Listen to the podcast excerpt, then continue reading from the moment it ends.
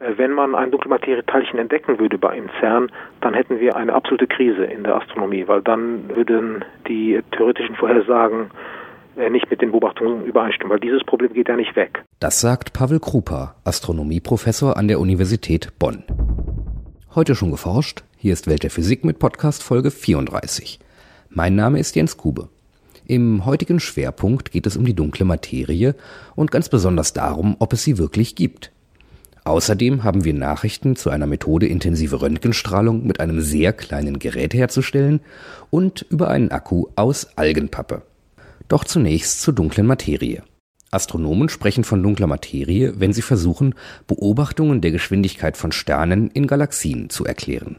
Dies geht nämlich nicht, wenn nur die sichtbare Materie in Galaxien für die Bewegung verantwortlich wäre. Also die Grundlage dafür sind die Rotationskurven von Galaxien. Man weiß aus Beobachtungen von äh, praktisch allen Galaxien, dass in den äußeren Bereichen, etwa 30.000 Lichtjahre, dass dort die Sterne sich schneller bewegen, als sie es dürften, wenn wir Newtonsch, das Newtonsche Gravitationsgesetz voraussetzen. Dieses Gesetz besagt, dass Objekte wie Planeten, die um die Sonne kreisen, umso schneller sind, je schwerer das zentrale Objekt ist. Oder andersherum, dass sie langsamer werden, je weiter sie vom zentralen Objekt entfernt sind. Die Sterne in Galaxien kreisen nun auch etwa so um das Zentrum der Galaxien, wie Planeten um die Sonne kreisen. Während im Planetensystem der Zusammenhang zwischen Abstand und Rotationsgeschwindigkeit stimmt, ist das in Galaxien nicht der Fall. Die Sterne außen in Galaxien sind zu schnell. Und diese schnellere Bewegung der Sterne, die kann man dadurch erklären, dass man postuliert, dass es zusätzliche Materie gibt innerhalb der Bahn des Sternes, also zwischen Zentrum der Milchstraße und dem Stern, und dass man diese Materie also überhaupt nicht sieht, sie alle da allerdings eine gravitierende Wirkung ausübt, und zwar nur eine gravitierende. Das heißt, äh, keine äh, Wechselwirkung mit normaler Materie oder auch mit Licht hat. Daher können wir diese Materie auch nicht sehen, nur äh, gravitativ feststellen. So erklärt Pavel Krupa von der Universität Bonn den Befund der Astronomie. Die ersten Beobachtungen der Abweichung sind schon recht alt. Bereits 1933 erkannte Fritz Zwicky, dass Galaxienhaufen sich anders bewegen, als es ihre sichtbare Masse vorgeben würde. Die moderne Evidenz kommt von Vera Rubin, die in den USA die Andromeda-Rotationskurve vermessen hat in den 70er Jahren und festgestellt hat, dass, obwohl man nichts sieht, die Rotationskurve einfach flach bleibt. Diese Flachheit bedeutet, dass die Sterne außen am Rand der Galaxie eben nicht langsamer laufen, so wie es die Planeten am Rand des Sonnensystems machen. Wenn es so etwas wie dunkle Materie gibt, die schwer ist, also durch Gravitation wechselwirkt, dann müsste man sie irgendwann einmal auch direkt messen können. Es gibt also aus dem heutigen Überlegungen der äh, fundamentalen Physik, gerade auch aus der Stringtheorie, eine unglaubliche große Anzahl von möglichen Teilchen, die man postulieren kann, die die dunkle Materie sein könnten. Sogenannte WIMPs sind im Moment die heißesten Kandidaten. Vielleicht wird man sie mit den Experimenten am LHC finden. Es gibt praktisch keine klare Vor Vorhersage über die Masse dieser Teilchen. Also sind die so schwer wie ein Proton oder 1000 Protonen oder 100.000 Protonen. Was also diese noch nicht gefundenen Teilchen betrifft, hat man keinen wirklichen Hinweis darauf, was dunkle Materie ist. Ein alternativer Erklärungsansatz der Beobachtung der falschen Geschwindigkeiten von Sternen in Galaxien und Galaxien in Galaxienhaufen hat einen grundsätzlich anderen Ansatz. Vielleicht stimmt nämlich die von uns bisher angenommene Gravitationstheorie von Newton oder im allgemeineren Fall von Einstein nicht, wenn man sehr große Abstände betrachtet. Also Milgrom hat äh, gleich nach Bosmas Arbeit, also 1983, ein Paper publiziert, wo er eine der fundamentalen Gleichungen der Dynamik, äh, das nennen wir die Poisson-Gleichung, äh, abgewandelt hat. Und er hat gezeigt, dass mit dieser gewissen Abwandlung man diese flachen Rotationskurven sehr schön erklären kann. Das heißt also, dass wenn Sterne weit weg in einer Galaxie in einer ganz, ganz schwachen Kraftfeld sitzen, sie dort ein größeres Kraftfeld spüren, als es Newton vorhersagen würde. Man muss aber dafür äh, nicht Teilchen einführen, sondern gewisse Felder, also äh, Vektor- und Skalarfelder, die sozusagen diese Extradynamik geben. Ein schwieriges Feld der theoretischen Physik, das nur wenige Menschen beherrschen.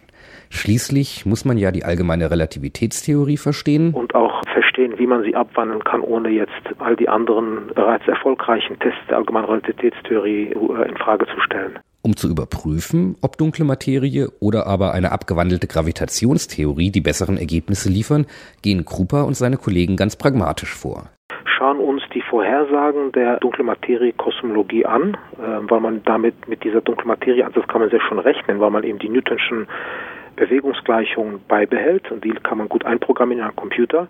Und wir äh, vergleichen jetzt die theoretischen Vorhersagen äh, dieser Hypothese das ist also Newton mit dunkler Materie mit den tatsächlich beobachteten Objekten und deren Bewegung. Und ähm, leider funktioniert äh, die, die Hypothese nicht. Klare Worte. Nach den Beobachtungen kann es also keine dunkle Materie geben. Was genau sind die Beobachtungen, die dies folgern lassen? Konkret bedeutet das, dass die äh, Milchstraße eine, also Satellitengalaxien haben, das sind also ganz kleine Galaxien, die haben vielleicht eine Million Sonnenmassen, also eine Million Sterne oder weniger, so nur 10.000 Sterne drin, also ganz, ganz lichtschwache, die auch sehr schwer zu finden sind. Und wir haben uns die Anordnung dieser Satellitengalaxien um die Milchstraße angeschaut. Da sind jetzt Distanzen von 100.000 bis 500.000 Lichtjahre und äh, festgestellt, dass die Anordnung dieser Satelliten überhaupt nicht übereinstimmt mit äh, dem, was die Theorie vorhersagt. Zudem stellen wir auch fest, dass die internen Eigenschaften dieser Satelliten nicht übereinstimmen mit den äh, theoretischen äh, Berechnungen. Und auch andere Arbeiten deuten darauf hin. So zum Beispiel eine am 30. September erschienene Publikation in Nature. Es gibt noch viele andere Hinweise, dass der dunkle Materie-Ansatz nicht funktioniert. Und zwar ist ähm, eines davon eben diese Arbeit, äh, die jetzt gerade ähm, veröffentlicht wird in Nature, wo eine Korrelation gefunden wurde zwischen Eigenschaften in den inneren Bereichen von Galaxien, die äh, überhaupt nicht erklärt werden kann äh, mit der dem dunklen äh, Materie-Hypothese. Und daher, wenn wir jetzt also die dunkle Materie-Hypothese auf diese Weise ausschließen, bleibt die einzige logische Alternative, äh, dass wir eine nicht-Newtonsche Dynamik haben.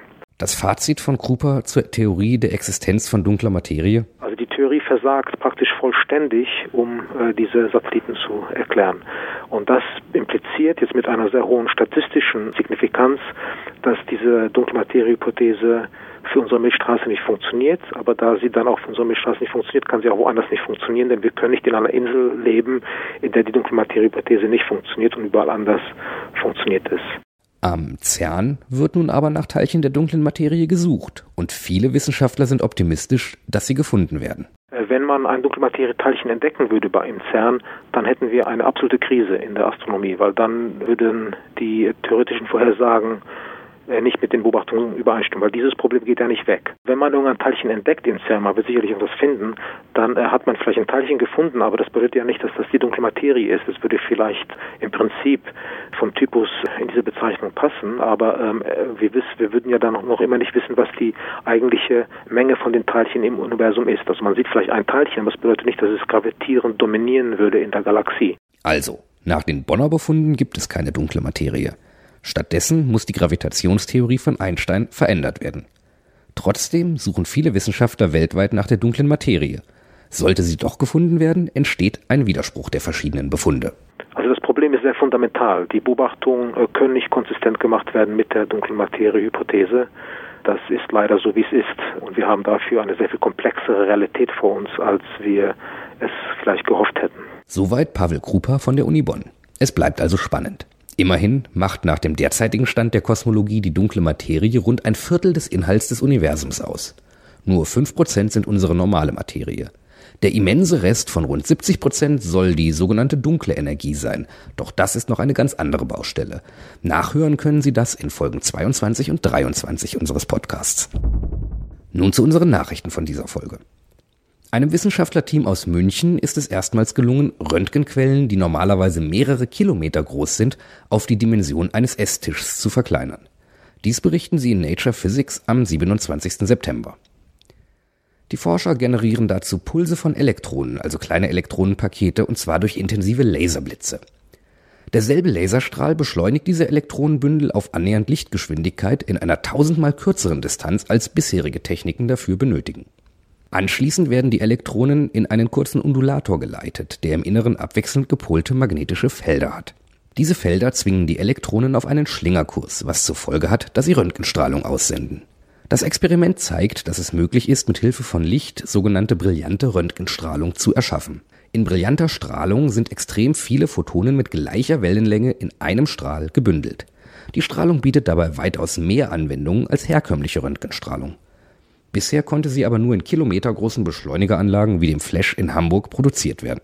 Ob die Tabletop-Technologie aus München allerdings eines Tages große freie Elektronenlaser wie den im Bau befindlichen European XFEL ablösen können, ist noch nicht klar. Auf der Basis von Algenfasern erzielten schwedische Wissenschaftler einen neuen Laderekord für dünne Papier-Kunststoffbatterien. Wie die Forscher aus Uppsala in der Fachzeitschrift Nanoletters berichten, könnten diese flexiblen Stromspeicher sehr günstig produziert und ohne große Umweltbelastung recycelt werden. Der erste Prototyp kann mit 600 mA pro Quadratzentimeter innerhalb von nur 11 Sekunden aufgeladen werden. Eine Kapazität von gut 30 mAh reicht aus für die Stromversorgung von kleinen Chips in intelligenten Paketen oder von Sensoren. Und selbst nach 100 Ladezyklen nahm die Ladekapazität nur um geringe 6% ab. Aufgebaut ist der kleine Akku aus feinen Zellulosefasern, die die Forscher aus Meeresalgen gewonnen haben. Diese Fasern beschichteten sie mit einer nur 50 Millionstel Millimeter dünnen Schicht aus dem Kunststoff Polypyrrol. Dieses Polymer gehört zu der noch jungen Klasse der elektrisch leitfähigen Polymere. Als Elektrolyt genügt der Batterie salzhaltiges Wasser. Noch sind diese Papierakkus allerdings nicht reif für die Serienproduktion. Heute schon geforscht? Hier kurz zwei Veranstaltungstipps. Vom 5. bis zum 14. Oktober ist im Bahnhof Kiel die Ausstellung Eine Reise mit dem Raumschiff Erde zu sehen. Auf 100 Quadratmetern können die Besucher kostenlos die Wunder des Universums erkunden. Bahnhof Kiel, 5. bis 14.10. Am Mittwoch, dem 7. Oktober um 18 Uhr trägt Thomas Giesen an der Uni Bonn über Moleküle als Botenstoffe aus dem Universum vor. Ringvorlesung im Hörsaal 1 der Physik der Uni Bonn. Der Eintritt ist frei. 7. Oktober, 18 Uhr. Das war's für heute. Bleiben Sie wissenschaftlich und laden Sie uns auch nächstes Mal wieder herunter. Welt der Physik wird Ihnen präsentiert vom Bundesministerium für Bildung und Forschung und der Deutschen Physikalischen Gesellschaft.